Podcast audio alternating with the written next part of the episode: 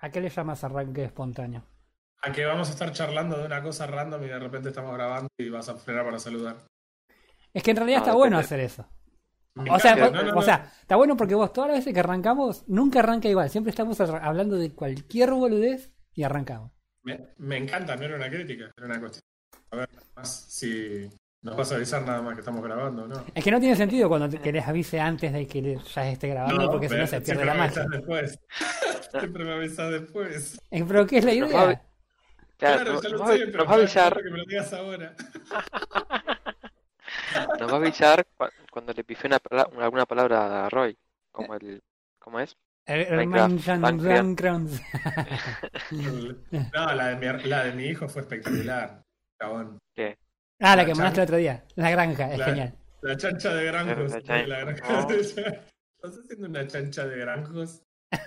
¿No tenés un pequeño hijo así ilustrado, bola? Eh, ¿Sabes qué? Está llena de plata. De hecho, ya lo hicieron. Se llama. eh, la gente anda diciendo. Claro, sí, sí, sí. Ya, ya nos ganaron de, la- de- de mano.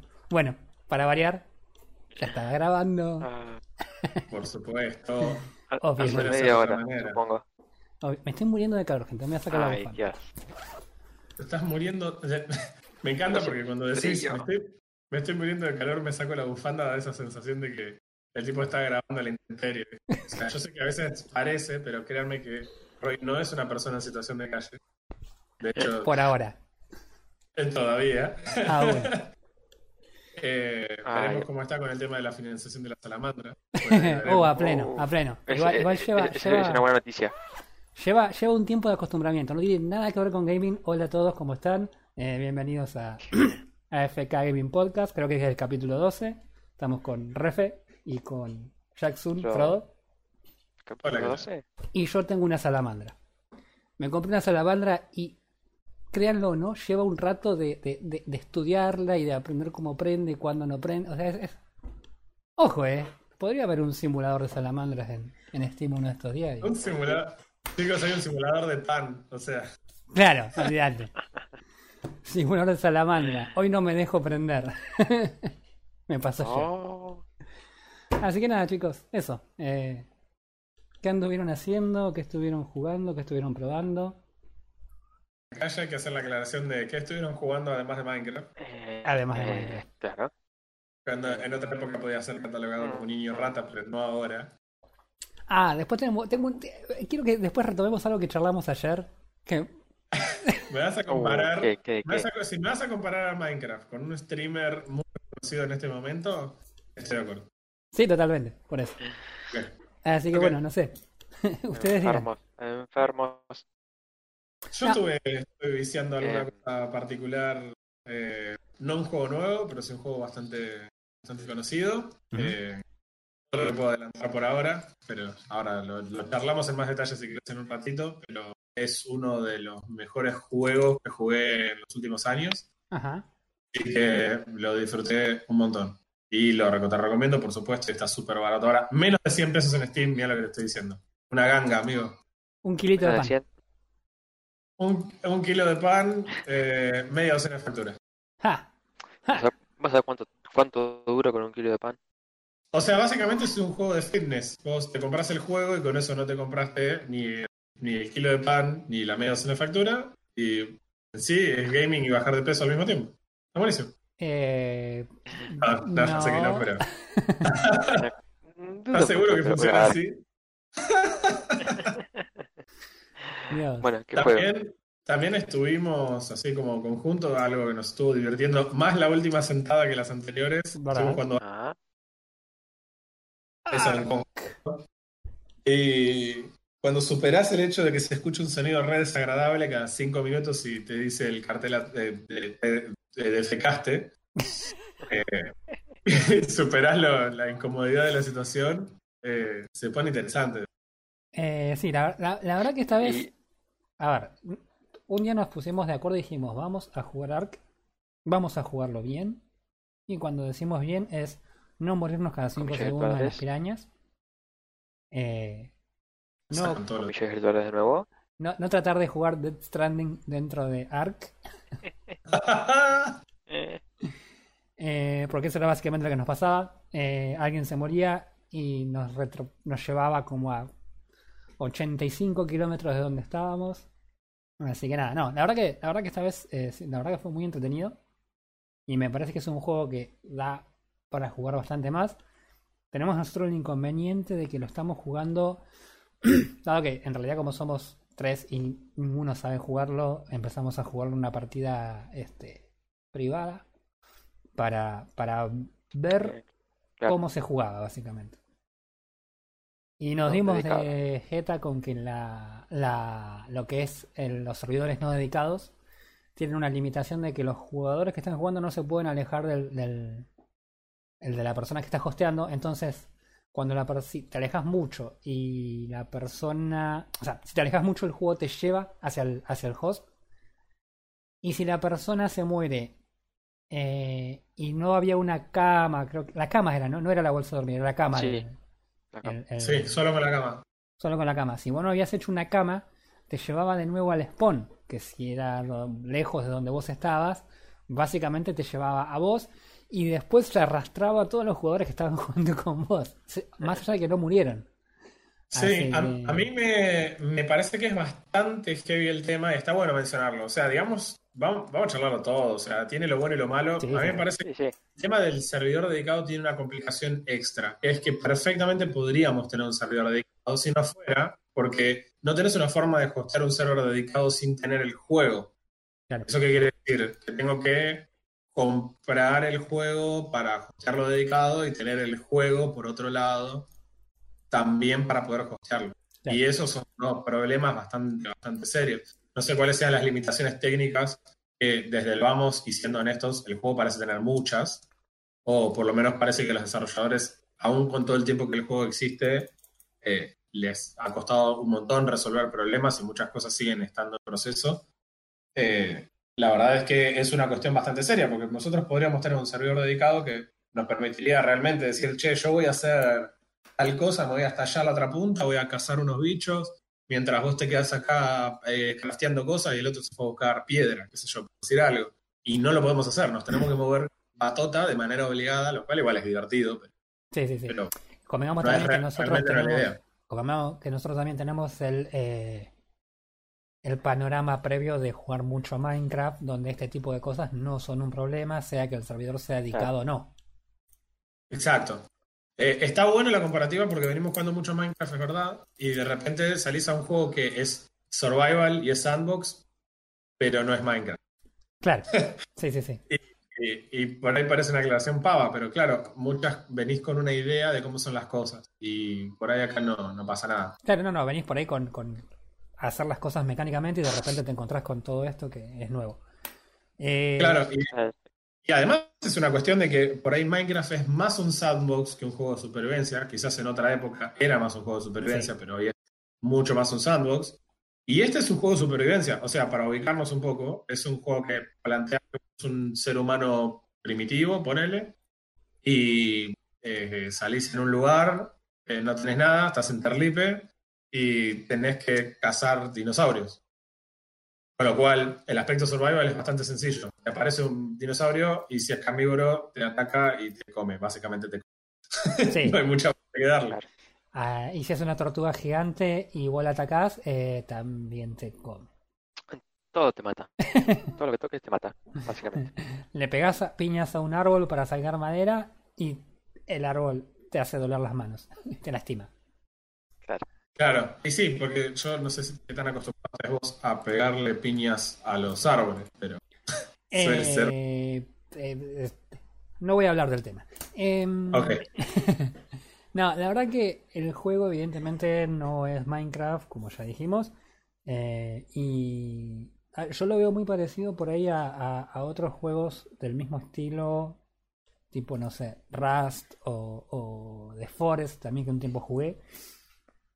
Y la verdad que hay, hay un montón de cosas que a mí no me llaman la atención porque ya las había visto, como es el tema de eh, las construcciones precarias que requieren una, una eh, ¿cómo es que dijimos llamada?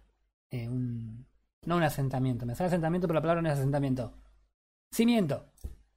Que para construir necesitas Claro. cimientos, no es que podés poner las cosas en, en cualquier lado en realidad, pero podés. Eh, Pero. Sí, podés construir en cualquier lado, pero no podés poner cualquier cosa en cualquier lado. Claro. Cosa que estamos acostumbrados a que en Minecraft, o sea, es, es lo que No, es. Eh, no, pero bueno, nada, la, la primera partida que hicimos, la primera sentada, si quieren, eh, tenía el problema ese, que teníamos un montón de cosas que no sabíamos. Estábamos, estuvimos un buen rato lidiando con eh, abrir los puertos de los routers, por ejemplo, porque eh, los puertos que utilizaba el juego no estaban abiertos en los routers y los routers de, de las empresas de, internet hubo que meterse y toquetear porque no, no, si no, no encontrábamos los servidores. Eh, hubo hubo unos cuantos, unas cuantas molestias. Una vez que lo hicimos andar, de malas nos dimos cuenta de la situación esta en la que si moría el host, todos nos, nos íbamos a con él. Así que nada, Claro. la primera la primer sesión fue bastante eh, complicada en ese sentido. Tampoco tenés un indicador, perdón, ¿eh? Eh, tampoco tenés un indicador de, che, estás muy lejos de... Como que de repente... te- No, te- pero Bueno, eso lo descubrí yo ahora y sí hay un indicador. claro, Ajá, Cuando vos estás parado y mirás alrededor, ves los nombres de tus, de tus eh, aliados. Y cuando, cuando vos ves el nombre del, del host en amarillo, te está avisando que te estás alejando. Cuando lo ves en rojo, es que ya estás lejos y en cualquier momento te, te empieza a arrastrar. ok. Pero lo descubrí ahora en esta, en esta segunda vuelta, no lo descubrí antes.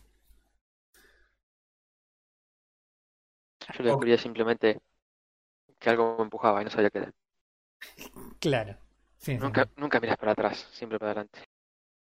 Sí, es que en realidad al no tener la costumbre de que, de tener este tipo de limitación tampoco la, la tenés en cuenta. Ese es el tema. Claro, y es una limitación GD si vos no tenés una forma de hacerte un servidor dedicado. O sea, básicamente uno tiene que sacrificar jugar para poder hacer un servidor dedicado del juego, porque sí o sí necesitas el cliente. Y es más, tampoco puedes hacer un servidor dedicado desde afuera del cliente si yo no tengo ganas de jugar al juego. Claro. No es que yo, che, yo voy a jugar eh, Tetris y mientras tanto le hosteo a los chicos el servidor, no tengo que abrir ARC y hostear un servidor dedicado con el juego de ARC abierto. Claro. Y no, es que no voy a entrar porque es dedicado, pero tengo que tener el cliente consumiéndome recursos de la compu gratis, porque básicamente no tiene mucho justificativo. Claro. Claro. No, yo lo que. Yo tengo unos amigos que juegan y me dijeron. eh, un saludo, Gabo. Eh, me dijo, literalmente, eh, la posta está jugarlo en un servidor. Me comentó un tipo de servidor que se juega PvE durante la semana y que solo los fines de semana activan lo que es el PvP y ahí se dan más a todo el fin de semana. Reconstruyen todo en la semana, se dan más a los fines de semana y así. Claro, porque eh, tu cuerpo no desaparece nunca del juego aunque vos no estés, digamos. Claro. El servidor, cuando ustedes se conectaban, eh, queda su cuerpo ahí, se dormía donde estaba básicamente y se queda ahí tirado. O sea, que si te, quieren- Ah, no, no sabía eso. si te quieren hacer fiambre mientras vos no estás, lo pueden hacer, porque si no es fácil. Che, yo no quiero jugar PvP, el fin de semana no me conecto.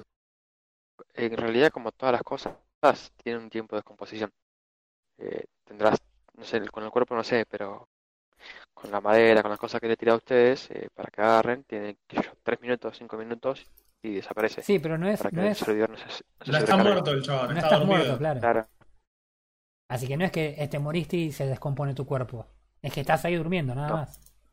Claro, con eso lo que quiero decir es que está buena la idea. Está bien, supongo que igual hay servidores PvE de, de todas formas, ¿no? Pero eh, básicamente no tenés la opción de no entrar en la parte PvP si no la quisieras. Tu cuerpo va a quedarse ahí, tus construcciones se van a quedar ahí. Si vos no te quieres conectar, y bueno, te quedás expuesto al hecho de que puede venir cualquiera a rompértelo. Pero bueno, esto es, en este tipo de juegos, como decías vos, como Rust y demás, es una práctica absolutamente normal. Sí, sí, totalmente, totalmente. No, la verdad que está bueno. es, es otro modo de juego que es, es, eh, interesante, más, más PV, más PvP. Sí, pasa que para eso también está la- la- el tema de las tribus. Las tribus son básicamente las alianzas, los clanes. Y una tribu, por ejemplo, tiene comparte todos los, los, los dinosaurios. Bueno, ahora vamos a hablar de- del tema de los dinosaurios también, ¿no? Pero eh, viene por ese lado también la idea de juntarte con amigos y decir, bueno, vamos a sacudirle a fulano. Igual, igual yo lo quiero probar eso. En algún momento quiero, quiero que, que nos metamos en un servidor Y, y, y nada, nos van a romper porque evidentemente no sabemos No, sí, jugar. sí, pero- seguro. Yo, yo ya me quiero alejar de ustedes, boludo. Sí, el- la idea PvP está buena, pero creo que también nos cambió mucho lo que, lo que fue la segunda sentada porque empezamos a tener acceso a, los dinosaurios, que creo que es básicamente lo que el juego gira en torno. Claro, bueno, claro, ha- hablemos un poquito de esta, la segunda sentada. La segunda sentada arrancó básicamente con las cuatro pavadas que habíamos hecho en la vez anterior, pero ya con la idea de decir, ok, bueno, tenemos que andar juntos, eh, tenemos que buscar dinosaurios. Hasta ese momento, hasta esta última vez teníamos solamente dos dinosaurios. Teníamos uno chiquitito que Sí. escupe, eh, que yo la nombré Filosofosauria. Filosofosauria. La Filofosauria. Y teníamos la tortuga, Manuelita. Manuelito. Eh, así que Que no nada. vive en Pegajoso, obviamente. ¿Cómo? Que no vive en Pegajoso. No, no, no, evidentemente no. Eh, eh, y nada, lo que hicimos fue de entrada arrancar con la idea de, bueno, vamos a buscar dinosaurios, vamos a estar juntos eh, y vamos a tratar de craftear y a ver qué armamos. Y la verdad que fue bastante más entretenido. Eh, no, no me acuerdo cómo arrancamos, ¿qué, qué fue lo primero que hicimos? Creo que lo primero que tenemos fue hacer esa primera cama para que ya la próxima vez que uno muera vuelva a poner en esa cama. Porque vos tenés una especie de, eh, tengo entendido, fast travel. Vos podés dejar camas en lugares y cuando vas dejando esas camas en lugares, después podés spawnear cuando mueras o si querés solamente viajar en alguna de las camas que está ahí. Claro. En el caso de un servidor dedicado es súper importante porque significa que no vamos todos a Narnia cada vez que, que tenemos una muerte, por Claro. no lo que sea. Claro. Entonces, en ese sentido estuvo bueno, pero creo que lo primero que hicimos fue la cama y después lo que dijimos es que para casi todas las cosas necesitamos cuero, Claro. eh, vayamos a, a cazar. Claro, lo primero que hicimos fue en realidad fuimos a buscar cuero para hacer la cama, que fuimos y agarramos al, al gigantosaurio ese entre todos. sí, hicimos fleco. Pero era re duro, Genial. era durísimo Sí. el bicho. No, antes de que pase eso, no, ya sé lo que pasó. Antes de, eso, agarramos el, el Parasaur, que, que le pusimos a Alberto finalmente. Ah, agarramos a Alberto, es verdad. no, nos, aprove- nos aprovechamos de una, de una gran deficiencia del juego, Sí. gran, es que muchos de los monstruos se tosquean. Hay voladores que están intentando volar y quedaron entre una piedra y un árbol.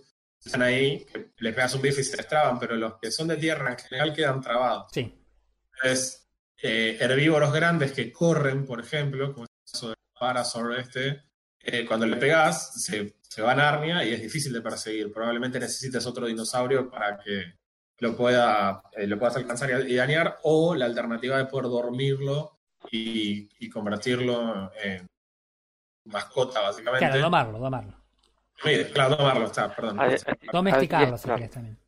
Domesticar. Entonces, eh, nada, sinceramente era como que, che, estaba tosqueado ahí, vamos a ver qué pasa.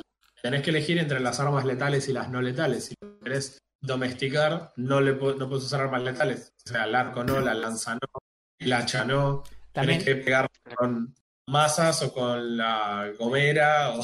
sí, aparte también tenés que tener cuidado cuando atacás y querés domar un animal, porque si tenés eh, otros dinosaurios cerca, los dinosaurios hacen siempre daño letal. Entonces, cuando ves un animal que querés domesticar, tenés que mandar a tus dinosaurios a que se alejen y que no se muevan, porque si vos empezás a pelear con el animal, eh, vienen y lo atacan y te lo matan y no lo puedes domesticar porque es un cacho de carne que está muerto. Eh, así que sí, hay que tener unos cuidados que nada, con el tiempo únicamente, te- te- obviamente te, se te hacen costumbre, ¿no? Claro, sí, en el poco tiempo que jugamos ya muchas de esas cosas las teníamos más, más incorporadas. Pero bueno, capturar a este Alberto fue a uno de estos, fue básicamente la oportunidad. Encontrarnos a uno de estos ahí tosqueado entre un árbol y, y una piedra, y decir, che, esta es la nuestra.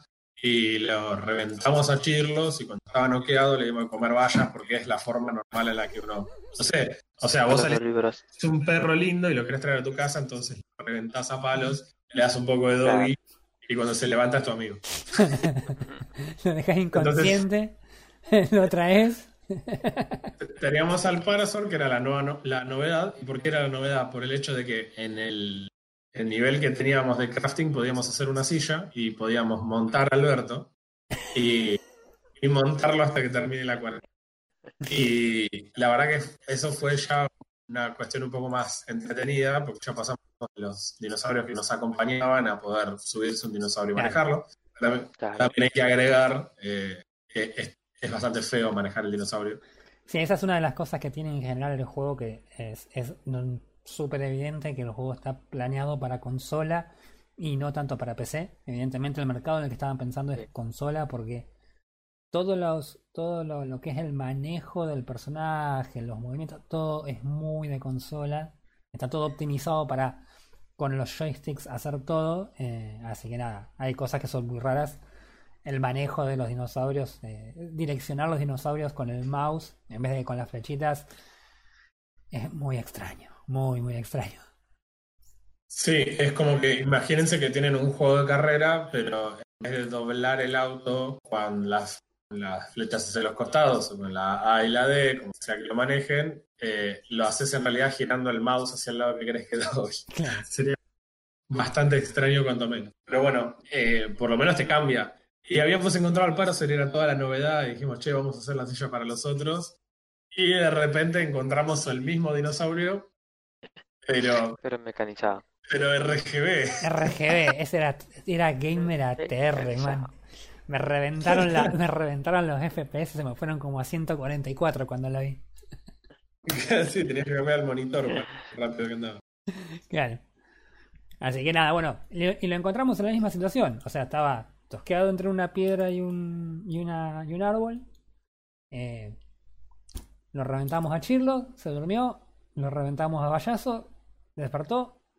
Lo renombramos en Meca Alberto, porque era Meca y era Alberto.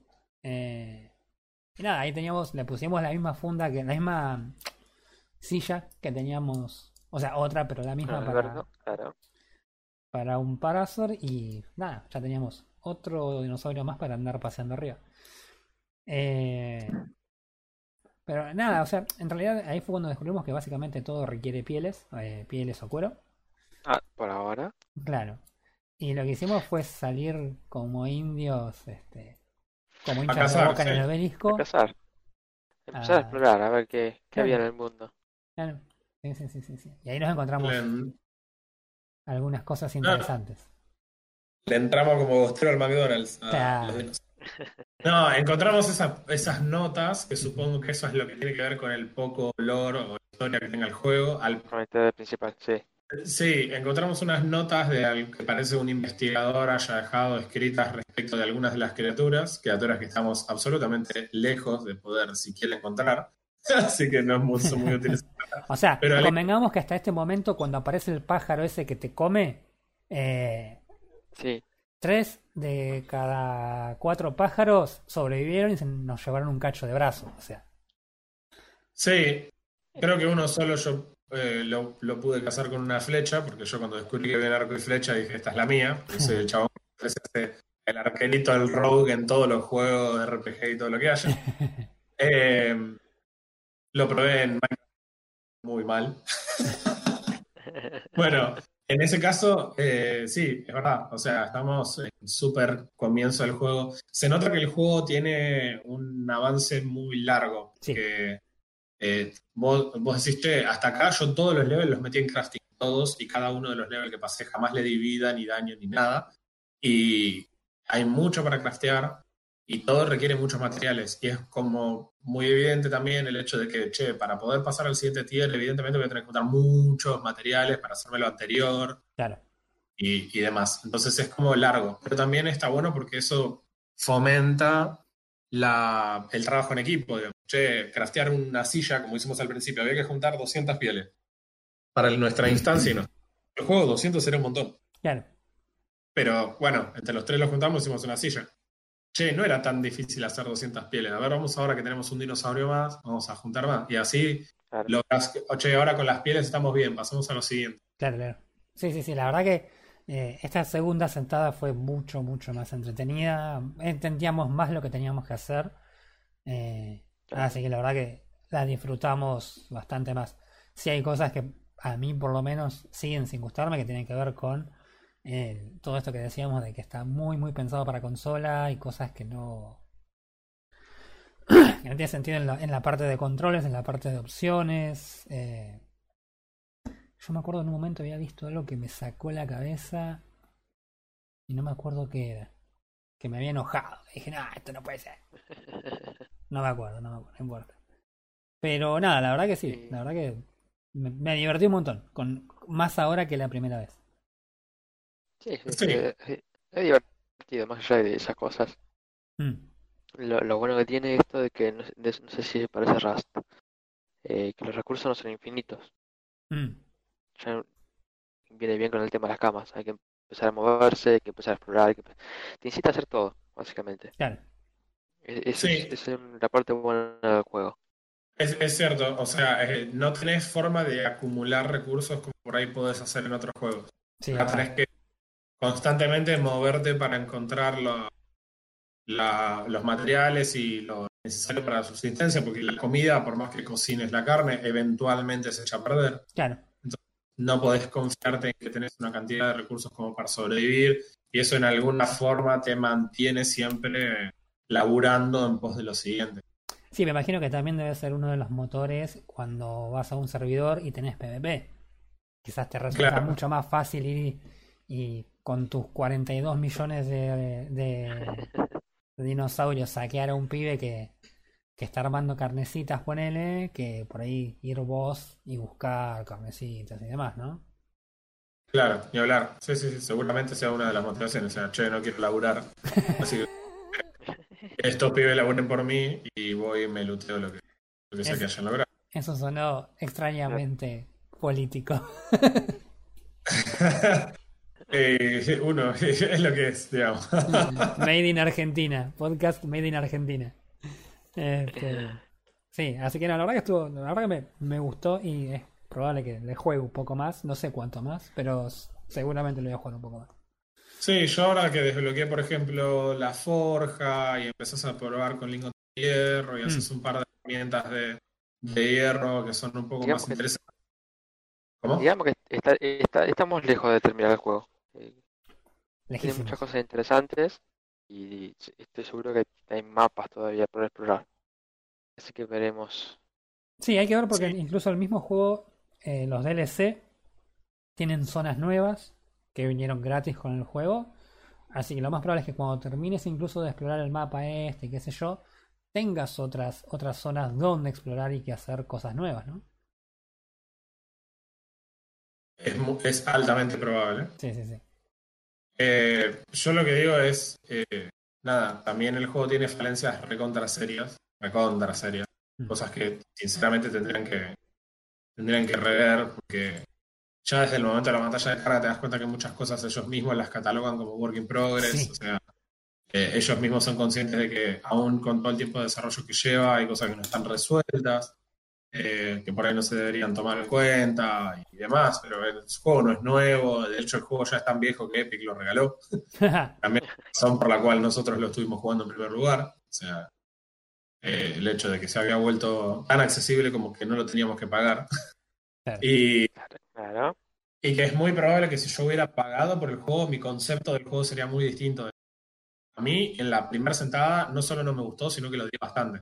Claro. Eh, porque, ¿qué es lo que me pasa? Vos en general en un juego de supervivencia entras y tenés una cierta progresión, no en el juego, sino una progresión en el entendimiento de las mecánicas más elementales y básicas del juego, Claro. ya sea porque tenés algún tipo de tutorial que te lo explica o porque, no sé, por un poco de prueba y error, vos fuiste encontrando eh, las respuestas a algunos de los problemas. Pero acá eso no te pasa jamás, no te pasa nunca. Entras al juego, te morís y no te dicen por qué, la UI, eh, la interfaz gráfica, digamos, con la cual uno tiene acceso para tratar de entender en qué estado está tu personaje, es pésima. Lleva un montón de tiempo entenderla y en algún punto no es que la entendés, sino que en algún punto la aceptás. Claro. Eh, decís, che, bueno, ¿cómo hago para saber que tengo sed? Ah, mira, resulta que tenés una gotita al costado que era ínfima y que no se veía, que si ahora le voy a prestar atención y ya sé que Claro. si está vacío significa que me estoy quedando sin, sin tomar. Sí, Ah, te aparte también los iconos que aparecen en lo que sería la parte inferior derecha son unos iconos tipo dibujo que tampoco son muy restrictivos todos. Por ahí te das cuenta cuando no tenés, Claro. cuando estás muriendo de hambre o cuando Pero la verdad que en general esa parte es, es bastante. Esa creo es la parte que, te- que te quería comentar. Que era. Es, es fea. Fea. Inútil. Eh, no, sí, no cumple su no hay propósito. forma de defenderla. No hay forma de defenderla. Eh, es bastante mala. Y de vuelta, quizás un veterano de Ark te dice, no, pero esto es una pavada. Y mira, eh, Claro. el juego en algún Pero momento no lo tenés que empezar a jugar. Cuando sos un veterano de cualquier juego, ya te acostumbraste a cualquier interfaz. Claro. Pero eso no significa que sea ni un poco mejor. Eh, Se me, hace que Entonces, es, se me hace que es muy a la antigua. Es una de esas ventanas antiguas que está sobrecargada, que es simple, pero, Pero- tiene tanta información que ¿dónde la metes? claro, eh, eh, ese es el tema. Es como, sí, está sobrecargada, pero a su vez no me da la información que quiero. Claro. Es, eh, es un fracaso. Fracasaste sobrecargando la UI. Porque hay juegos que son increíblemente violentos, que vos apretabas, no sé, la I y de repente te salen 400 indicadores. No entendés nada, tenés que leer una hora para saber que tu personaje en realidad quiere ir al baño y ya murió porque, bueno, claro. En este caso no, Murió una peritonitis. No me molesta morir en un juego de supervivencia en el que la idea es aprender a vivir. Me molesta que morir no te implique ningún tipo de, de crecimiento en tu conocimiento del juego. Claro. Te moriste y probablemente te mueras muchas veces más seguidas. Sí, yo creo, yo Eh. creo, yo, perdón, ¿no? pero creo lo contrario. Sí, sí, sí. eh, no, no creo que la idea haya sido sobrecargarla, creo que fue todo lo contrario. Creo que pecaron de simplificarla eh, la sobresimplificaron, porque también hay cosas que ah, para mí por lo menos no tienen sentido. El hecho de que el vos tenés cosas en el inventario y la barra inferior, por ejemplo, también es inventario, pero no es el mismo inventario que de arriba, pero a veces sí.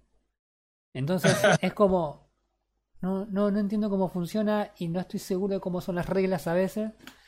Y me pasó las primeras veces que se me rompió una herramienta y la tiraba porque no sabía que la podía arreglar. Entonces, Claro. El juego tiene que hacer un trabajo de explicarte esas cosas. Por eso yo no es un juego que salió ayer y estamos jugando un alfa técnico y nos estamos quejando de que no tenés una forma de saber fácil si tenés que tirar la herramienta o arreglarla. Estamos hablando de un juego completo, un release, que ya tiene un DLC. ¿Entendés? No quiero ser más permisivo en ese sentido que con otros juegos, porque con otros juegos no lo somos. Te gusten o no te gusten. Eh, el tema de morir es grave como en cualquier otro juego, sí, pero acá te morís una vez y te moriste por el edificio de noche y te vas a morir 50 veces más. Pues no tenés nada que hacer de noche. Está bien, digamos, el, el contexto del juego, eh, lo que te está contando el juego es que es un lugar donde hay dinosaurios, man, es lógico que te van a papear mil veces, sí, pero no tengo una forma, de que, que tengo que quedarme 15 minutos muriendo y respawneando y muriendo y respawneando y muriendo y respawneando así, que te hartes y, y nada, no quieras jugar Minecraft. Claro, entonces no es un problema con morir, es un problema con, che, quiero sentir que cuando morí, bueno, es un garrón, pero ahora ya aprendí, por ejemplo, que tal bicho tengo que hacer esta mecánica para domarlo en vez de la otra. Entonces ahí sí quiero morir. Pero acá te morís sin aprender por qué. En general nos pasaba, por ejemplo, de estar rompiendo una piedra y que de repente nos salga de la nada un cocodrilo gigante, Nos pasó antes no. Nos papea a los tres y que el cocodrilo gigante nos papee, pero que se mueran primero eh, ustedes dos, que eran host, entonces respawneaban en el mismo lugar, pero sin cosas, y el cocodrilo gigante seguía ahí pegándonos. Este, Y son 20 minutos que la verdad la pasás mal y no tenés mucho que hacer porque el cocodrilo gigante que te está comiendo estaba ahí random y vos no tenés equipo y vos no le quisiste pelear en primer lugar. Claro. Sí, a mí algo que me, que me sacaba mucho al principio, que después, bueno, nada, cuando dejamos de morirnos cada 30 segundos, fue el hecho de que vos donde te morís, eh, los animales quedan y mantienen el agro. Entonces era como, man, pero te pegué en mi reencarnación pasada, ¿por qué me estás queriendo matar ahora? Porque me pegaste en tu reencarnación pasada, capo. Claro, y era como, onda, qué sé yo. Sí, eh, en ese sentido también no me parece mal eso. Mm, Lo que por ahí es un garrón es que vos no tenés tampoco un área que vos digas, sí, me mantengo en este área donde yo sé que eh, puedo pelear contra los bichos con los que estoy peleando. mm, De repente hay bichos nivel 3 y nivel 45 en el mismo lugar. claro. Y tampoco tenés mucha forma de anticiparte. Básicamente, de repente viene el Chovy y te dice. Hola. Y se pudrió. Claro. Se la pudrió mal. Eh, Después, el fastidio más grande que tengo de este juego, entiéndanme, es la estupidez más grande, pero es el peor, es la peor de las cosas. Vos podés agarrar muchos recursos solo con la mano. Ah, Si el tipo tiene una herramienta de una sola mano, no puede agarrar las cosas. Tengo que desequiparme del hacha para poder arrancar una ramita y un pasto, chabón. Me pone muy nervioso. bueno, bueno, ahí es de donde está el, es viejo el juego, hermano. Pero no es Muy viejo el juego. El juego te carga asset diciendo work in progress. O sea, no defendamos lo indefendible. Eso es que realmente hay cosas que no las hicieron bien y que no tienen ninguna intención de cambiar tampoco. Evidentemente. Están conformes con el resultado que tienen ahora. sí, no, igual, como te digo, ese tipo de cosas también, vuelvo a lo que ya dije antes, eso es muy de diseño De consola, de, decir, de equipar y desequipar, desequipar cosas. Eh, no, sí, no, son cosas molestas si, si lo compras con cualquier otro juego que jugás vos hoy en día. eh, y sí, la verdad que sí, es molesto. Lo de la barra de herramientas que vos decías tiene un montón de complejidades porque no, o sea, no es un, no te estás poniendo un ítem en una barra de herramientas como en cualquier otro juego, no quiero decir Minecraft porque realmente aplica a todos, Mm. sino que es tipo accesos directos a cosas. Es como si vos bindearas una acción a un número en el teclado. Entonces, em, que de vuelta tiene sentido en el contexto de una consola. Yo no quiero abrir el inventario seleccionar el ítem para equipármelo, pero también cuando quiero arreglar no tengo una forma sencilla de acceder a ese hotbar. Entonces, nada, a- podés agregar a tu barra de acceso rápido un hacha rota y lo que estás agregando es arreglar el hacha. Pero si el hacha está arreglada, no te reemplaza el arreglar el hacha. Te- no te puedes equipar el hacha, tenés que abrir el inventario y reemplazar ese lugar en el hotbar. Pero a mí lo que me pasó, por ejemplo, fue con las vallas. Yo venía manejando las vallas, se me rompió un hacha, ¡pum! La tiré. Y después me di cuenta, ah, no, pero la podía arreglar. La. Y después digo, ah, entonces es como una, entonces no es un acceso directo, sino que es un inventario aparte. Y después se me acabaron las vallas, pero me consumía las vallas que tenía en el inventario. Y era como, decidite, mano, o sos un acceso directo o sos un inventario. Sí, yo creo que lo más rápido y más sencillo que este juego podría hacer, yo sé que hay mucha gente a la que no le gusta, pero creo que amerita que el juego tenga algunas ventanas emergentes de texto en algunas situaciones para explicarte algo de lo que está pasando. Claro. Porque si no lo que te pasa es eso. Nosotros tuvimos la voluntad de volver a sentarnos a jugarlo, Sí. pero después de las dos primeras horas, quizás no hubiera tenido ganas de volver a jugarlo. Sí, lo más Eh, probable de- es que si yo lo hubiese comprado y lo hubiese probado y hubiese tenido esas primeras 2-3 horas que jugué con, con, con la manuelita que agarré y todo ese asunto, lo más probable es que lo hubiese este, devuelto y hubiese pedido que me, que me devuelvan la plata. Eh, Claro. es- la verdad que no. en- al principio no me divertí, me divertí muchísimo esta segunda sentada, pero la primera sentada la verdad que no, no, no me divertí. Está bueno, probablemente, como decías vos, le demos una vuelta más de rosca, lo probemos un poco más. Sí. Eh, porque también. de- decime, decime. El tema es conocer el juego, es darle un tiempo de, de conocimiento y ver si realmente las mecánicas del juego son buenas. Porque si Sí. damos lo mismo, es un sandbox, no es como Minecraft. Obviamente no va a ser como Minecraft, no va a ser como Rust, no va a ser como, otros juegos.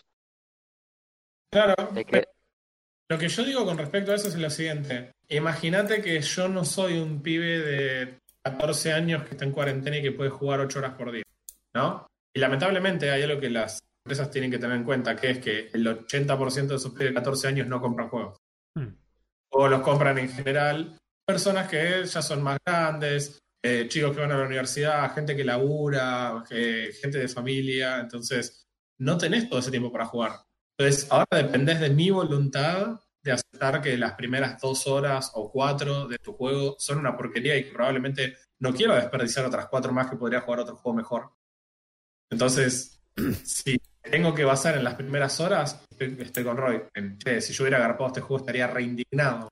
Sí, mira, a a mí me pasó algo mucho más directo y más cercano.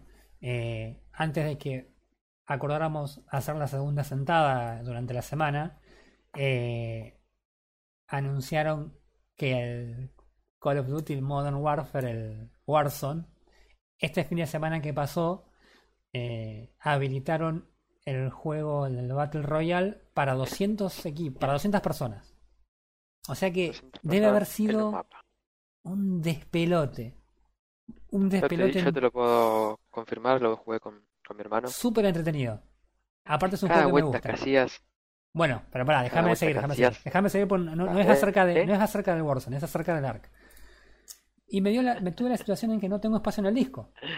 Entonces yo tenía la opción entre dejar el ARC y eh, esperar a ver si nos juntábamos a jugarle, o sacarlo al cuerno, bajarme el Warzone, que yo sé que iba a entrar y me iba a cagar de risa. Claro. Entonces, y si yo no hubiese arreglado con ustedes, ya lo hubiese volado el juego. Ahora en este momento no, porque la verdad que, como te digo, la segunda sentada me divertí un montón. Pero la verdad que la, la- mi- mi- estuve muy cerca de, de desinstalarlo y decirle, chicos, no. Sí, Eh. yo lo pensé más que nada para el podcast, para poder decir, che, vamos a compartir a la gente por ahí. Eh, funciona los. Funciona para alguien que dice, mira, tengo cuatro o cinco horas para que el juego se empiece a poner bueno, porque realmente no las tengo. Claro. Eh, joya, es bueno poder dar este servicio. Y por otro lado, si vos dijiste, che, la verdad lo jugué dos horas y lo tengo ahí tirado y no estoy tan seguro de volver a agarrarlo, capaz que esto es el, che, la verdad, dale una oportunidad, porque si lo jugaste hasta acá, por ahí estás entrando en la parte que se pone un poco mejor. Claro. Sí, sí, totalmente, totalmente.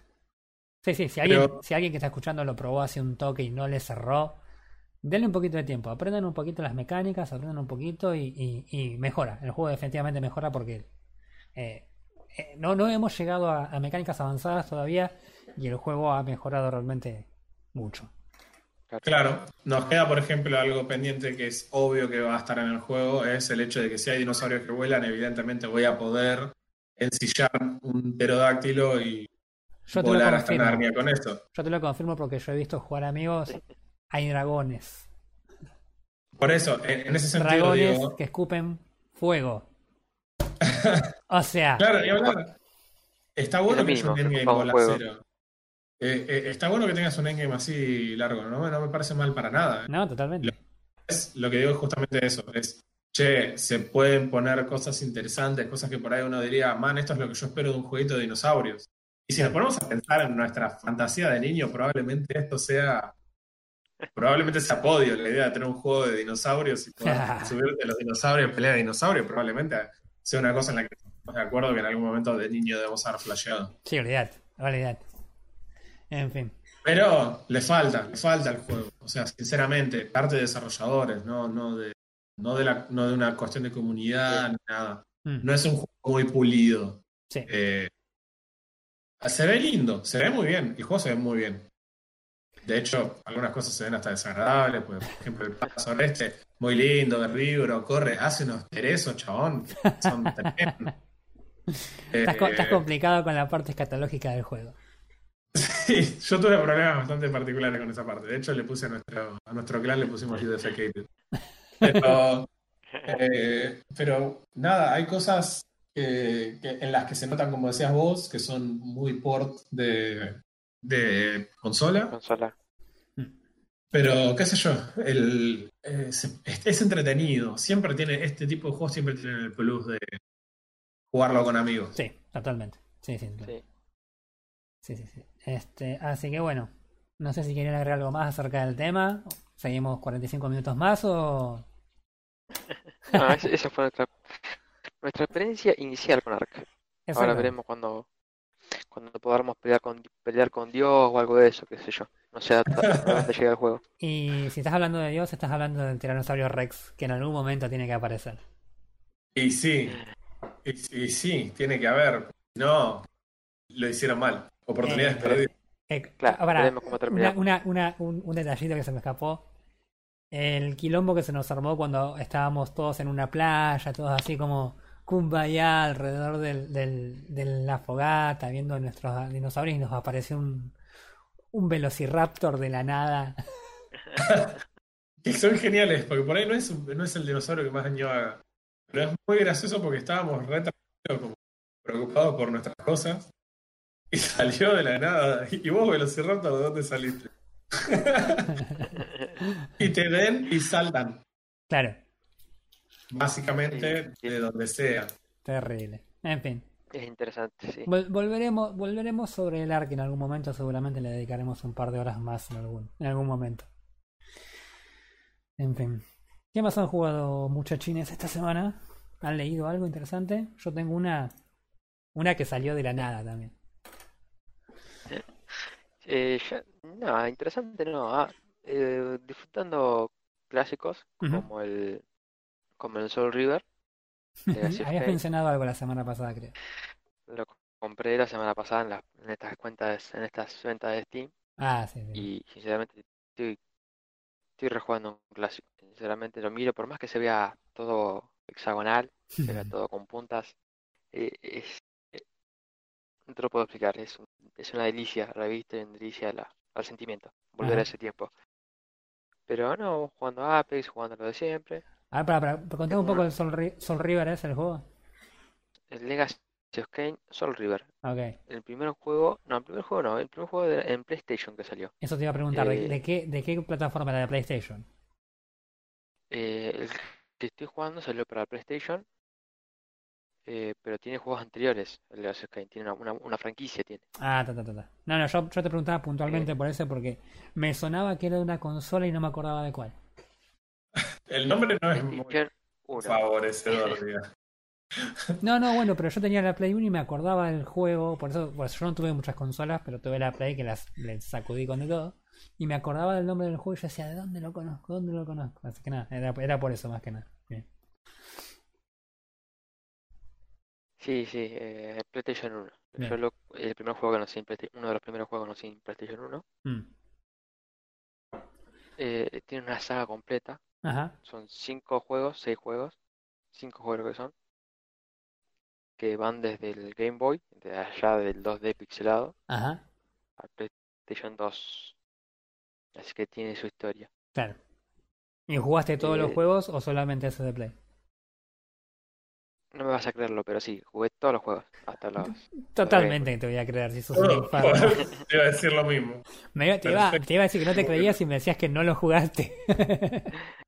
Es, es muy buena historia, es muy buena historia porque eh, trata de vampiros, ¿sí? Vampiros y, y un mu- y mundo espiritual. Y tiene una historia, eh, como es, eh, bastante interesante, porque te lo voy a decir un tip así simple para que lo escuchen, Vale. lo, lo que están escuchando lo, lo sepan y lo prueben obviamente. Em, el primer juego de PlayStation 1, cuando vos lo que yo lo jugué, em, sos un espíritu, Sí. el vampiro espiritual, por así decirlo. Eras un vampiro, te moriste, pero terminaste en el mundo espiritual. Así que ahora, en vez de chupar sangre, chupas alma. Ok. Tenía miedo de no terminar esa frase. Podría haberse puesto más áspero. En uno de los giros de historia, Sí. eh, resulta que viajas al pasado y te encontrás con vos mismo. Y Ok. que, eh, y y que no te podés matar a vos mismo, por lo que resulta una paradoja en el tiempo. Eh, resu- y resulta que una de tus formas en otro universo sos una espada. Tu alma está en una espada. Así que hacete una idea del retorcido que puede ser ese- esa saga. Sí, de- es- me suena, vampi- me suena Vampiros, a, espíritus.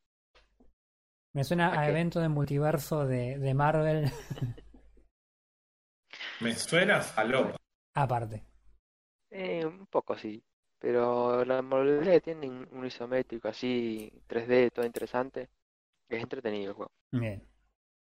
Es lo, es lo que estuve jugando esta- estos tiempos por ahora y voy, y voy a estar jugando. La noticia chiquita que tengo que a Dante le va a gustar A ver.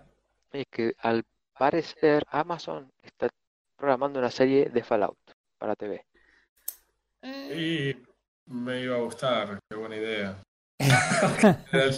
Dale la ironía. Que la semana pasada nos dijimos que era imposible ¿Era imposible llevar un videojuego a la, a la pantalla. Mejor a, la- a la vida real, claro. No sé si es imposible, pero cuanto menos es difícil hacer, al- hacerlo bien. Bueno, igual tengo que decir de- eh, acerca de esa noticia que los creadores de la serie van a ser los mismos creadores que hicieron Westworld, la última versión de la serie, que tiene probablemente la mejor primer temporada de todas las series de la historia del- de la televisión. Y sí, también vi Breaking Bad. Eh, así que sepan que Westworld tiene la mejor primera temporada de cualquier serie del universo. Y si hubiese terminado en esa primera temporada, sería la mejor serie de la historia. Las dos temporadas que le siguieron son de peor, van de mal en peor y bueno, nada. Pero es gente que en principio por lo menos tiene la capacidad de hacer una buena serie. De ahí a, que, a lo que hagan con Fallout es todo otro tema. Sí, el mundo de Fallout está bueno. O sea, me gusta mucho el mundo de Fallout. Esperemos que puedan hacer algo copado. No es fácil.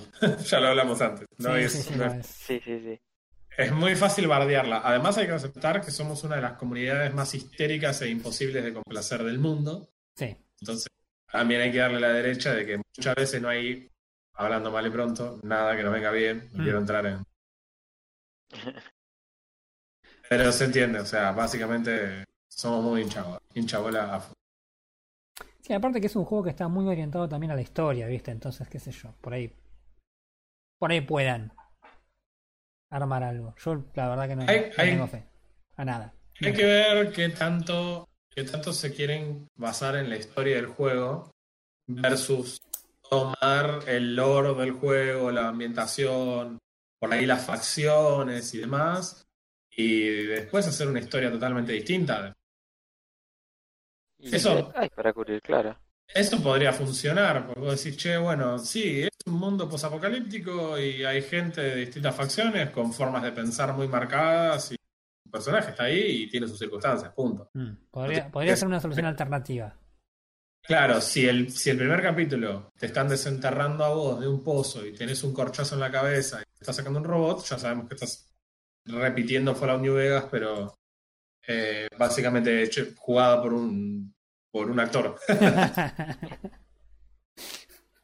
Mm, Pero bueno, vamos a ver cómo sale. Porque, sí, vamos a ver qué sale. ¿Qué, dijiste que lo estaba haciendo Amazon, no? Amazon no- Mm. como que no tuvo un buen hitazo con, con el juego que sacó, así que vamos a ver cómo le va con la serie. Sí, no, no solo no tuvo un buen hit, sino que estuvieron metiendo cambios, pero la verdad que los cambios que estuvieron implementando evidentemente muestran que no tienen idea de qué es lo que el juego re- requiere para hacer un juego interesante. Mira, yo te Creo- digo, Creo que Amazon leí por ahí que volvieron a beta, ¿no? Sí, que volvió me al parece que el- volvieron ¿cómo a beta. Crucible, volvió a beta. Crucible, Sí. claro. Me parece que No. volvió a beta para hacer cambios. No te puedo creer. No, Después del eh, lanzamiento. Lo que es series, yo sé que Amazon le está yendo bastante bien con las series. Yo de Amazon lo que vi fue The Voice, que ahora está por salir la Sí. segunda temporada.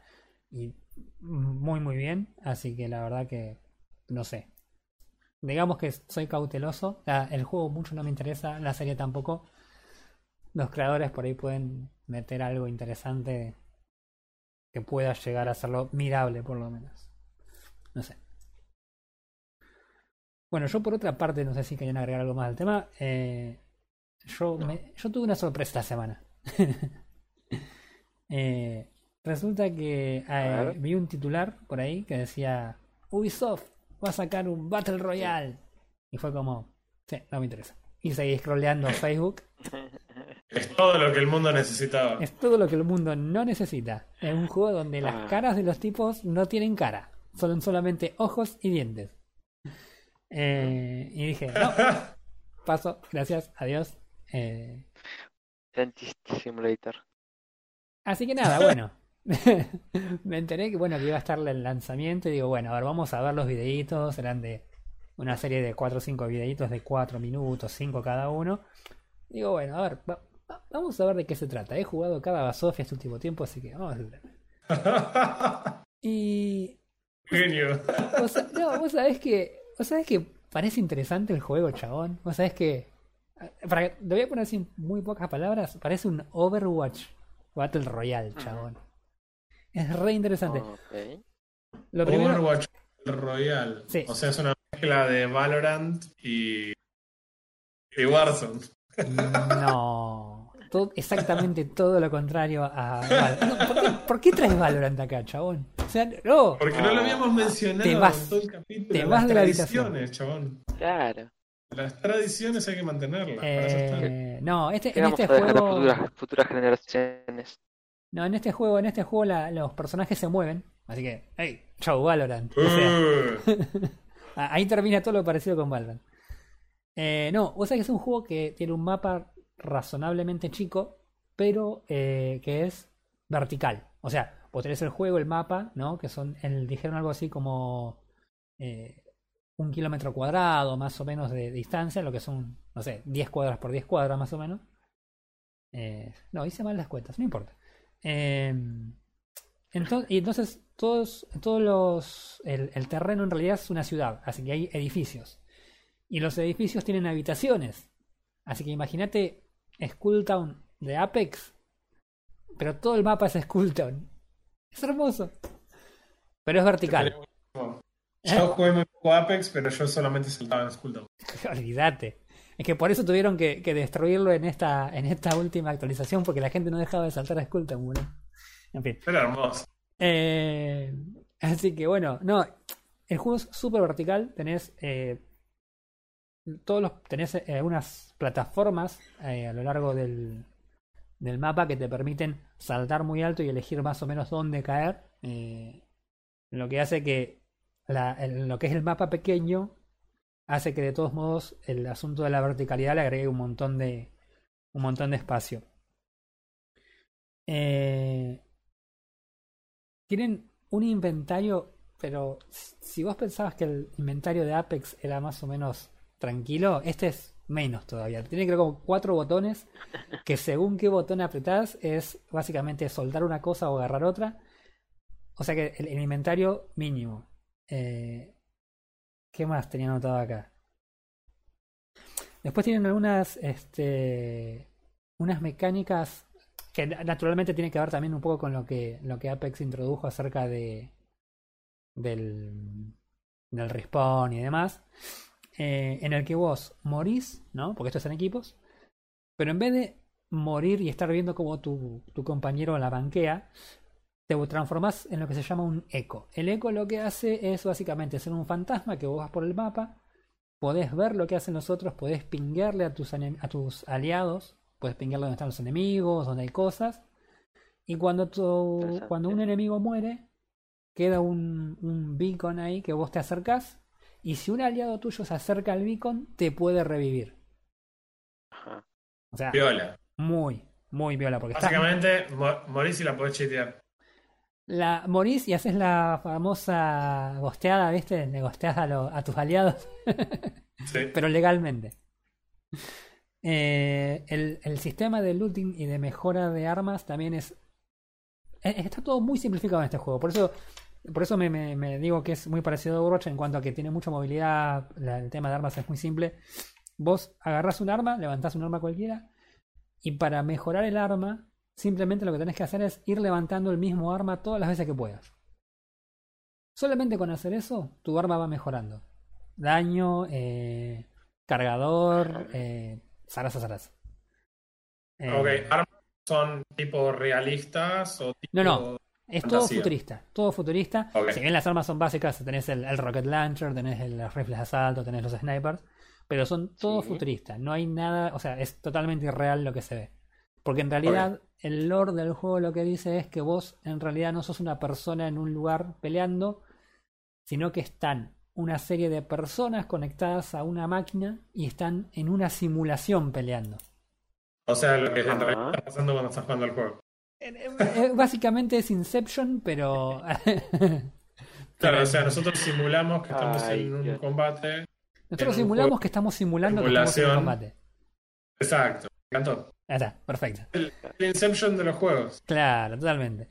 Eh, ¿Qué más? La zona de control eh, está, o sea, la, zona que se cierra para que vos tengas que forzar las peleas también está muy bueno, porque como es un área chica, en realidad lo que se va haciendo es, se va como eh, deshabilitando zonas. Entonces, una zona de repente te avisa que en 30 segundos se deshabilita, y si vos estás en esa zona, tenés que salir corriendo, porque se deshabilita y te hace daño. Cuando la zona se deshabilita, los edificios desaparecen. O sea que quedás totalmente expuesto. Ok, es una variante interesante. No es que el mapa. No es que viene una tormenta y tenés que correr, sino no, no. que te querés quedar ahí y sos boleta porque te van a tirar de todos lados. No tenés cobertura, te tiran de todos lados. Es muy, Con muy esta idea de que está en vertical, seguramente siempre haya una persona mirando. Siempre haber alguien mirándote porque sabes que en esa zona alguien va a, estar sali- va a salir corriendo de ahí. Así que es la verdad muy muy interesante. Y lo último que me llamó la atención del juego es que si vos estás streameando el juego, ¿sí? La inteligencia artificial que controla este mapa, supuestamente, eh, interactúa con, los, con las personas que están mirando el stream de ese juego. ¿Cómo interactúa? Tenés una, una especie de applet en, el, en, el, en Twitch que cuando vos estás mirando la partida, de repente se aparece un, un pop-up que te dice elegí qué tipo de juego querés. Porque el juego lo que hace es, cada tiempo random, larga una especie de evento random que dura muy poquito tiempo. Entonces son los, las personas que están mirando el stream, las personas que eligen qué tipo de evento se da. Hay eventos, por ejemplo, de eh, munición infinita, así que puedes disparar sin perder munición. Y hay eventos de baja gravedad, que saltás y te vas al cuerno. Eh, hay eventos de revelación de oponentes. Entonces vos de repente estás jugando y ves por 10 segundos, creo que dura, a todos los enemigos. Eh, así que, no, la verdad que, la, verdad que se ve por lo menos interesante. El, el juego se ve como gráficamente eh, muy futurista, se ve como liviano, no se ve que sea realmente pesado, no hay, no vi requerimientos como para, para poder. Eso te iba a preguntar. Mm. ¿Corre en la, computadora?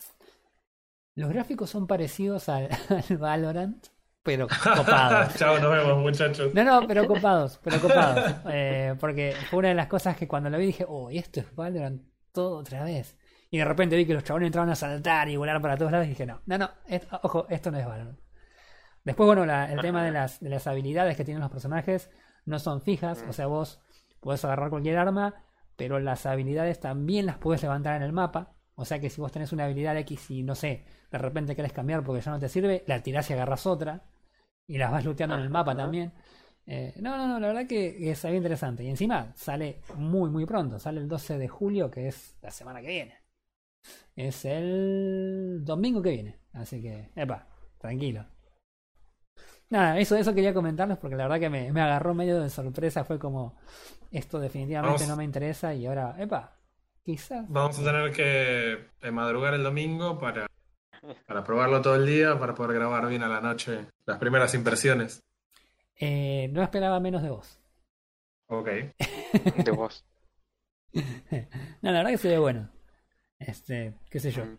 Da, da para probarlo, ¿viste? Hemos probado cualquier Battle Royale hasta ahora, hemos jugado Valorant, ¿por qué no vamos a probar esta? No, eh, creo que te olvidaste de mencionar una cuestión muy importante. Tenés que hablarnos del precio. Ah, claro, el precio, porque en realidad eso es, es como recontra importante porque es free to play. O sea, Ubisoft free to play, vos decís, evidentemente esto contrataron a cuatro pibes, pero no, no, se ve bien, se ve bien. Y es gratis. Ah, ah, o sea, ya, eh, eh, des- no sé cómo decirlo de una mejor manera, pero yo pagué por ver los bugs de Ubisoft. No los voy a mirar gratis. Claro. O sea, no voy, a presen- no voy a presenciar el nacimiento de los memes ahora que es gratis. Eh, Si vamos al caso, esto puede, puede ser el nuevo meme material de, de las próximas semanas. O sea, no es poca cosa, hay que estar ahí presentes, hay que estar al pie del cañón. Hay, hay que verlos nacer, hay que verlos en primicia, olvídate. Sí, sí. Y quién sabe, capaz que, capaz que es una sorpresa, capaz que podemos usar el meme de los Simpsons, el juego del que nada se esperaba, nada está haciendo, pero Claro. quizás una grata sorpresa en un mundo que está plagado de Battle Royale. ¿no? No, vos sabés que yo, lo- yo lo, lo, lo que estuve mirando en Twitch estos días, desde que están en la, en la fase técnica, la prueba técnica, se ve interesante el juego por lo menos. No, no, se ve mucho más dinámicos que otros Battle Royale al ser un mapa pequeño. Así Sí. que la verdad que por lo menos entretenido se ve. De ahí a que la, la diversión se prolongue por algún tiempo más, es solo cuestión del, del destino y de lo que haya programado Ubisoft. Claro, exacto. Eh, la idea de las armas futuristas quizás Sí, me da un poco a entender que el juego quizás no sea tan exigente desde el disparo, que quizás disparar sea un poco más arcade, más eh, tirando a lo que es eh, Warzone, digamos. Yo creo, mira, por lo que yo vi, eh, por Sí. la cantidad de daño que hacen las armas, es algo más bien parecido a Overwatch. Donde las armas no son terriblemente letales, Y sino los que combates duran un poco más. los combates duran un poco más, tenés que manejar por ahí más un poco las habilidades y la movilidad. Eh, entonces no es que el primero que dispara gana, como por ahí es Warzone a veces, o como Sí. también es Valorant, sino que es más tipo Overwatch en que el posicionamiento, el uso de habilidades, eh, si salto para acá, si salto para allá, si tiro un teleport. eh, Claro, todas esas cosas afectan de una forma brutal. claro, por eso, por eso. Por eso te digo, a, a simple vista lo vi y me pareció Overwatch Battle Royale, así nomás. Sí, sí. Ok, lo cual es una buena premisa, digamos. Sí, la verdad que sí. Sí, sí. Sí, sí, sí. Esperemos que, que pueda cumplir con las expectativas. Esperemos. Así que nada, bueno, eso era lo que, lo que quería comentar acerca del Hyperscape. No sé si ustedes han jugado algo más. ¿algo en la semana? más. Yo estuve jugando un montón, un montonísimo, tendría que decir, de Into Ah. the Bridge. Into the Bridge. Tiene un olor Into the a Bridge turnos. es un. Ajá. es- tiene un olor a turnos que se puede sentir desde. Mira, te voy a dar una pista. Into the Bridge fue creado por los creadores, justamente, de Faster Than Light. Así que Ajá. turnos hasta la muerte. Bueno, chicos, me fui. Nos vemos. Estupendo. La ventaja que tiene esto, te va a sorprender, que contrario a lo que es Civilization 6, el juego es muy corto, muy, muy corto. Y yo creo que más que un juego de estrategia por turnos, como quizás ellos mismos lo venden, para mí es un juego de puzzle. ¿no? Se los explico sencillo, A pero ver. el, el juego en sí es muy simple y a mí me parece que lo asombroso es lograr un juego tan complejo con tan pocas variables. El juego está re bueno. Es eh, para poner un poco el contexto de cómo se ve, para el que jugó Faster Than Light, se, se ve exactamente como Faster Than Light, el Hmm. estilo es pixel eh, muy, muy sencillo, muy minimalista. Eh, la historia cuenta que hay unas unos extraterrestres que invaden la Tierra, que se llaman Beck, de corta EK. Los Beck vienen invadiendo la Tierra, una Tierra que está dominada por corporaciones y las corporaciones son dueñas de islas de esta Tierra. Y lo que ocurre con los Beck es que, bueno, vienen a atacar y destruir las ciudades y la Tierra preparó un equipo de defensa que son tres tipos que manejan tres mechs, tres robots, tres me- eh, robots mecanizados Sí. y eso es básicamente todo el juego. Lo que ocurre con, este, con el juego que lo hace por ahí un poco interesante es que eh, las batallas estas se dan en eh, distintos territorios dentro de esas islas Mm. Los territorios, cada uno, cada combate tiene una misión principal y una misión secundaria. Algunos no tienen ninguna misión secundaria, pero en general sí. Y la forma en la que se combate es en un tablero de 8x8, con- igual que el tablero de ajedrez, en el que están dispuestas Ah. las distintas ciudades y donde arrancan y vos posicionás a tus tropas y los Vex vienen y posicionan a las suyas y empiezan a atacar. Y, uno y vos empezás a mover a tus mechs que tienen distintas habilidades y distintas cuestiones y los tenés que derrotar. El juego en general son cuatro o cinco turnos por ronda, si no me equivoco, no recuerdo si son siempre cinco turnos. El juego, Eh, en el los- juego es single player, ¿verdad? El juego es single player solamente, Sí. eh, el cual no, no necesariamente vos tenés que matar a todos los extraterrestres para ganar. Vos tenés que sobrevivir las cinco rondas sin que te dañen edificios. ¿Por qué? Porque ah, independientemente de qué isla hayas comenzado, hay una grilla de poder que une a toda las- la Tierra, digamos, Sí. y que cada vez que te dañan el- eh, algún edificio en cualquiera de las misiones, se pierde. Si eso se destruye completo, termina el juego y perdiste. Ja. Y la otra particularidad del juego es que el personaje que, con el que vos comenzás, o cualquiera de los tres cuando termines y, y si por alguna razón perdieras, viaja en un loop temporal. Es decir, que si vos empezaste con un héroe principal y lo tenés leveleado y el chabón te da algún beneficio que está bueno, podés viajar en el tiempo y empezar, viajar en el tiempo, esto se resume a empezar de vuelta, pero conservando tu personaje. O sea que es un elemento roguelite dentro de- del juego. Las batallas son absolutamente random, son todas procedurales. Te puede llegar a poner, sobre todo en dificultades muy altas, en situaciones en las que realmente no puedas lograr los objetivos. Lo cual, para muchos, es algo malo, porque literalmente no tienen solución a alguno de los problemas. Claro. Y Eh, los, el combate- y los tableros en los que se dan las batallas son eh, generados según así procedurales o son. son procedurales. Ah, claro. Sí, son procedurales. Lo que no es procedural es las islas de los personajes, de las distintas de las distintas eh, empresas. Esas son siempre las mismas y creo que incluso dentro de esa, por lo menos las, creo que la- lo que llegué a prestar la atención, eh, siempre tienen las mismas misiones secundarias en algunos casos. Por ejemplo, si en una misión, no sé, tienes que proteger un laboratorio, siempre que elijas esa isla, en ese territorio vas a tener que defender el laboratorio. Claro. Dónde está puesto el laboratorio y qué tipo de bichos lo atacan y demás, depende pura y exclusivamente de lo que genere proceduralmente.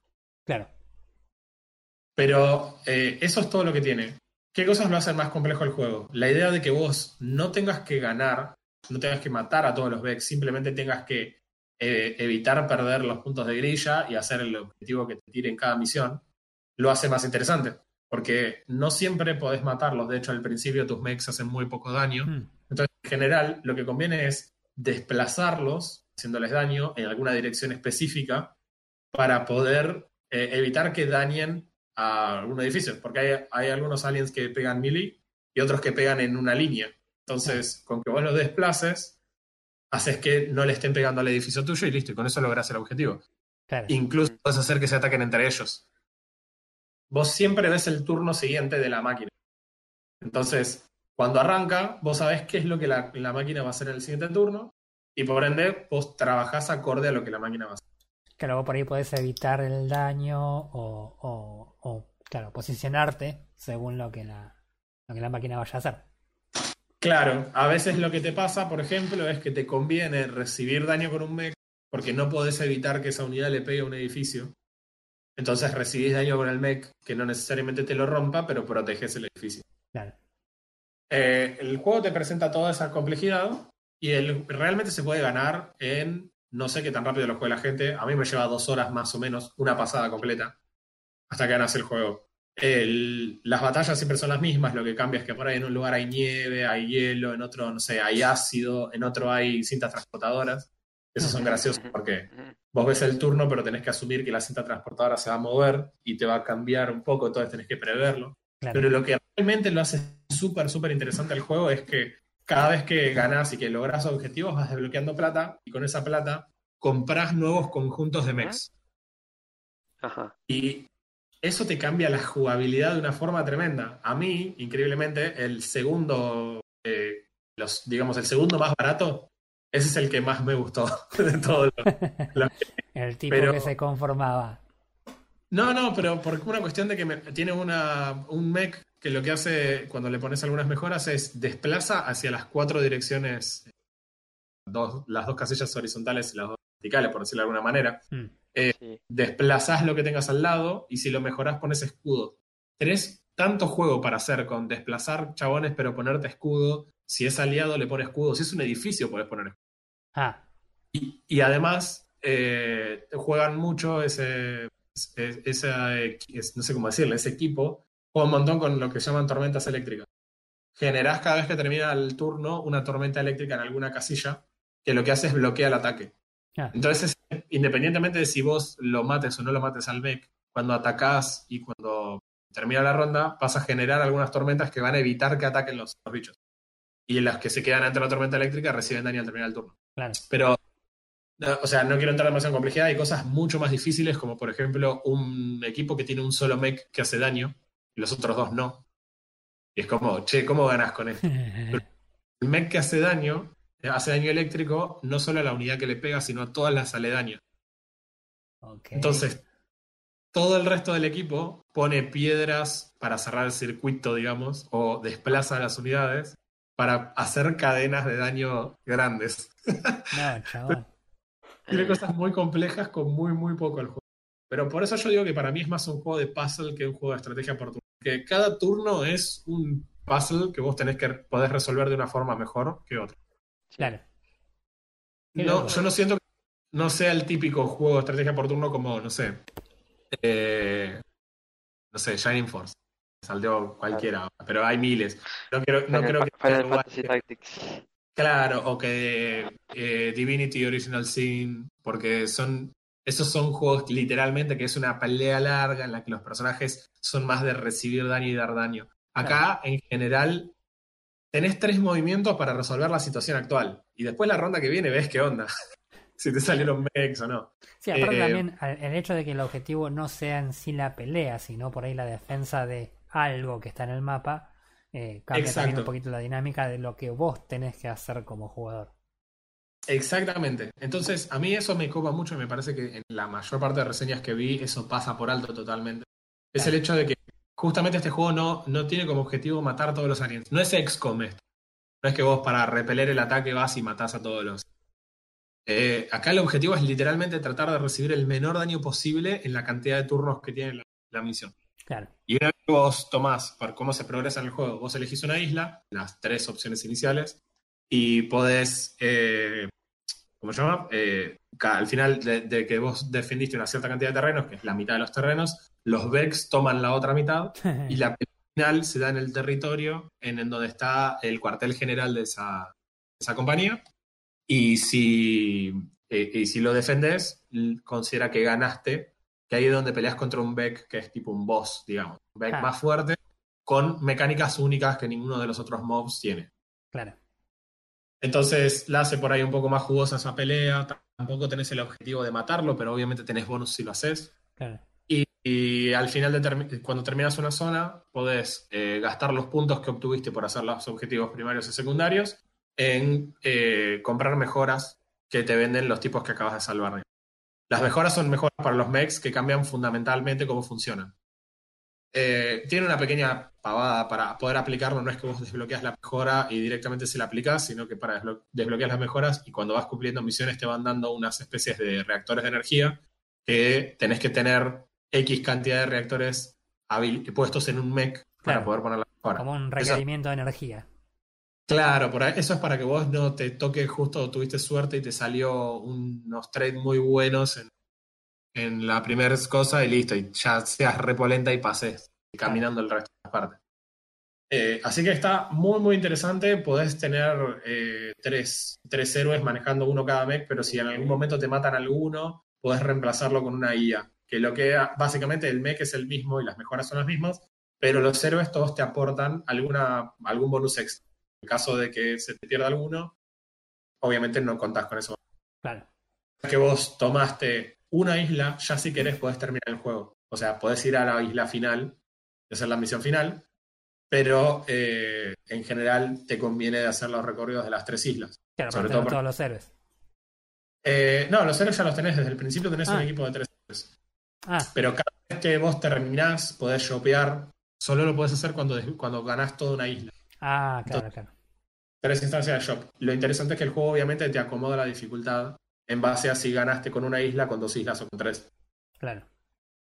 Y la misión final, acá no estoy spoileando nada porque el juego es para jugarlo muchas veces y la Sí, lo que, te es- iba, lo que te iba a decir casualmente, el Ah. tema de que el juego sea tan cortito que vos me decís que lo jugaste en dos horas, evidentemente habla de un juego que el objetivo no es jugarlo una vez y decir, ah, qué bueno, qué lindo, sino darle y jugar y jugar y jugar, porque tiene mucha rejugabilidad también.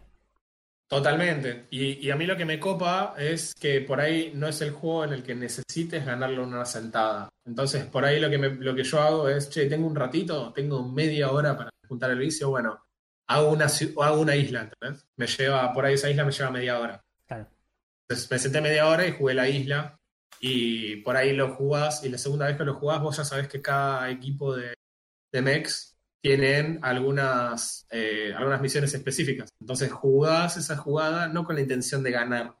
Por ahí ya lo jugás tratando de decir, che, necesito hacer una isla perfecta. Que es cuando nunca recibiste daño en una ciudad. O, che, necesito, no sé, tienes un achievement de pegarle con el robot de rayo y pegarle a 10 unidades. Unidades pueden ser aliadas o enemigas. Entonces, Ah, eh, entré y sacrifiqué tres ciudades, un mech mío y cuatro Por un mech achievement.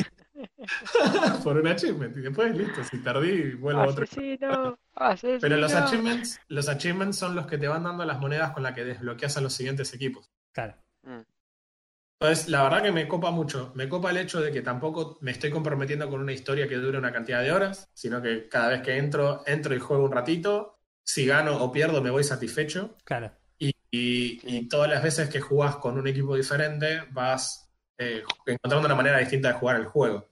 Entonces, me parece que lo, lo que lograron con tan poco lore, tan poco, eh, tan poco en la pantalla, no sé cómo decirlo, es, es, es tan simple. Los sistemas, tienen muchos sistemas, pero todos los sistemas son muy simples.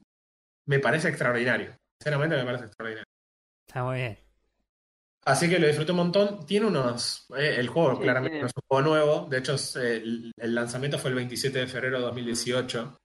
Eh, el año en el que salió fue recontra premiado.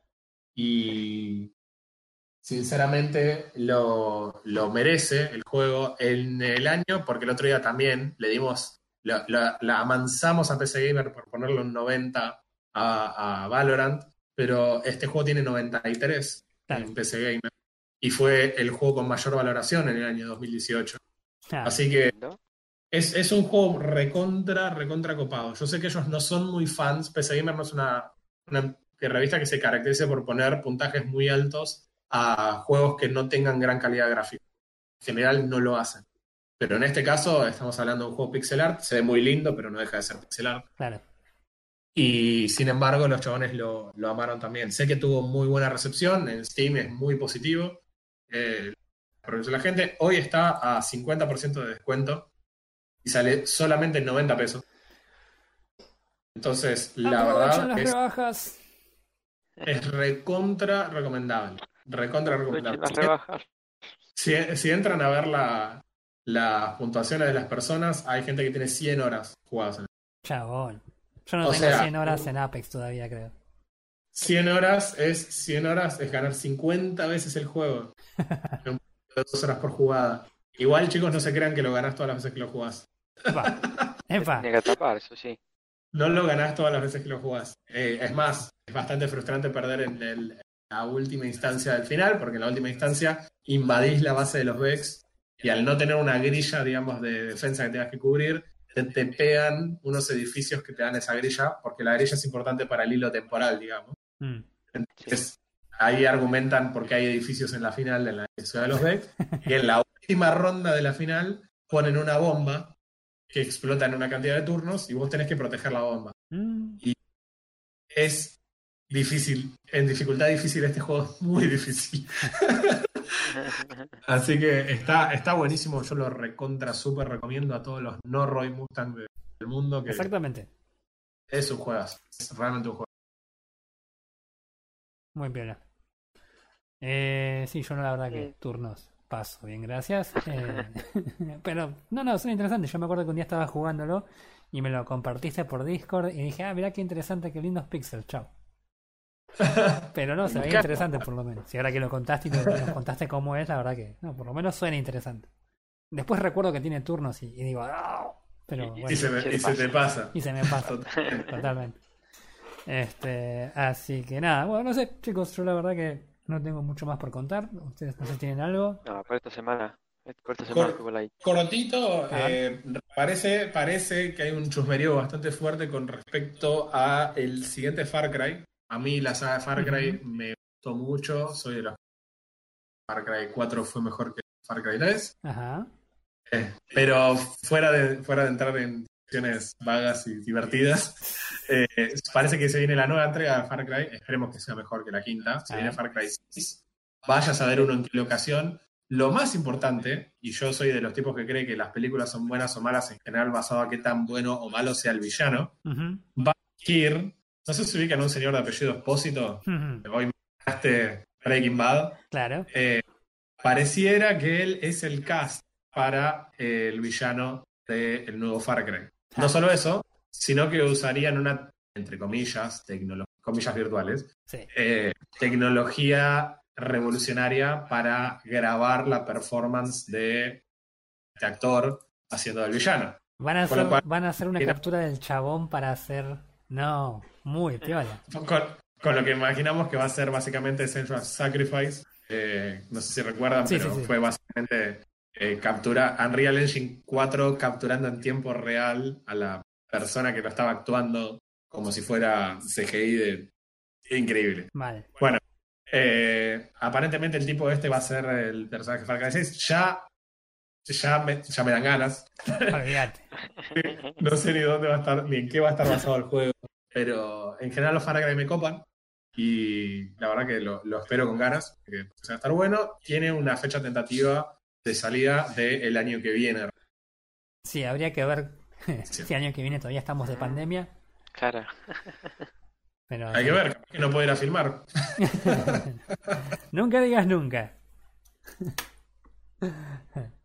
Así que bueno, mira qué piola. Sí, sí, la verdad que algo había leído, pero la verdad que no le di mucha mucha bola y no, está bueno. Está buena la idea. Me gusta.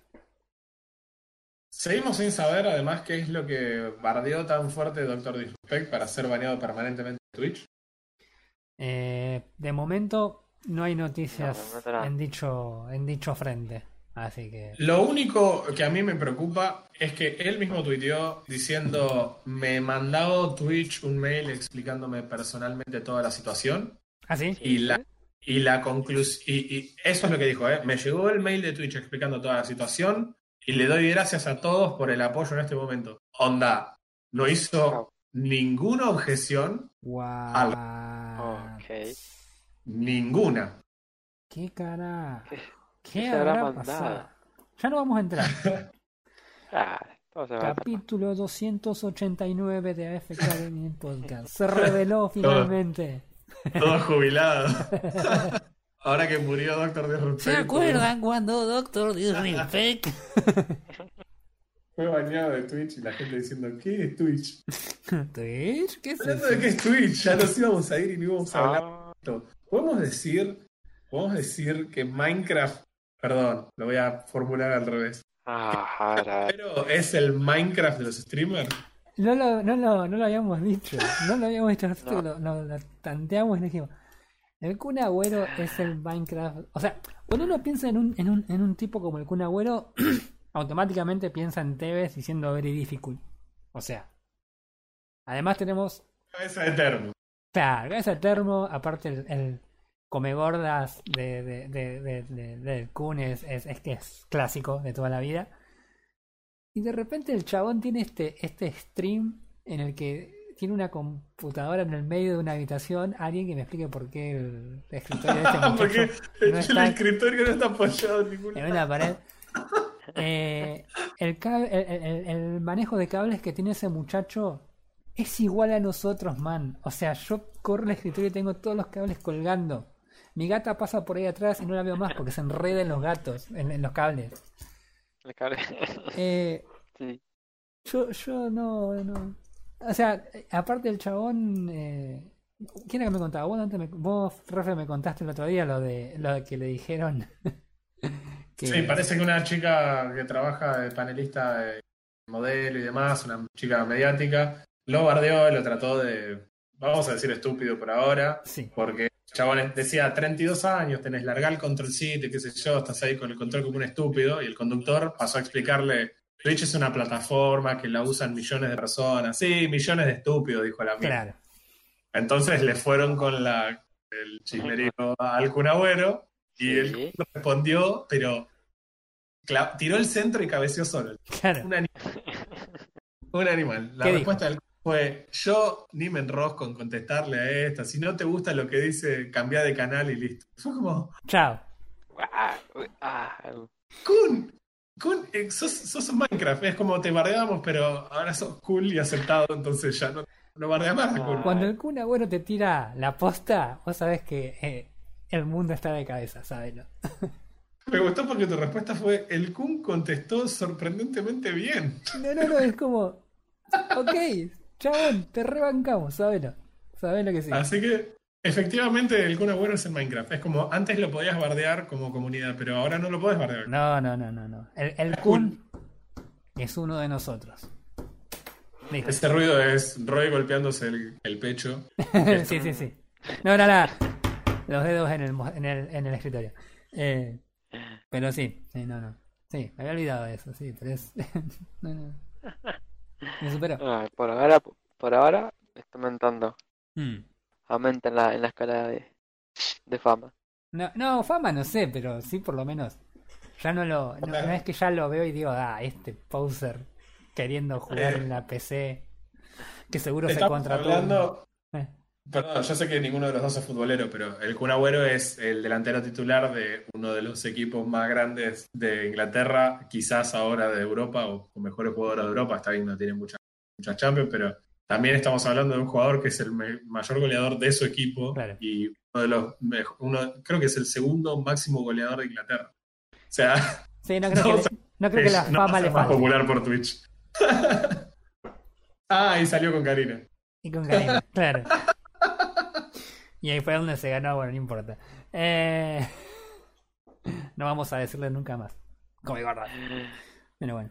Así que bueno, sí, eso. Me había olvidado de mencionar eso que lo, lo dijimos al principio y no lo mencionamos después. Sí, sí, sí. Gracias. Así que bueno, muchachos, Eh, poquito.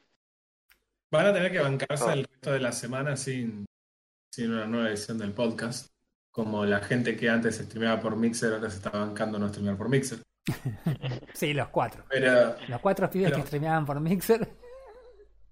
sí, lo- sí, yo los entiendo. Laburaron en construir una comunidad y ahora es como que, che, ¿qué onda? Cerró y ahora tengo que transmitir por Facebook Gaming. Claro, Por ahí es igual, o mejor la plataforma, pero igual es Facebook Gaming. sí.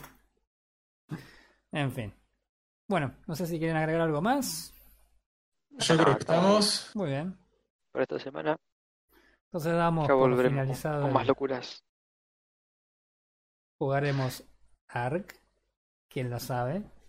Así que nada, bueno. Jugaremos Minecraft. Minecraft seguro, olvídate. Eh, Ahora, ahora tenemos una moneda y vemos.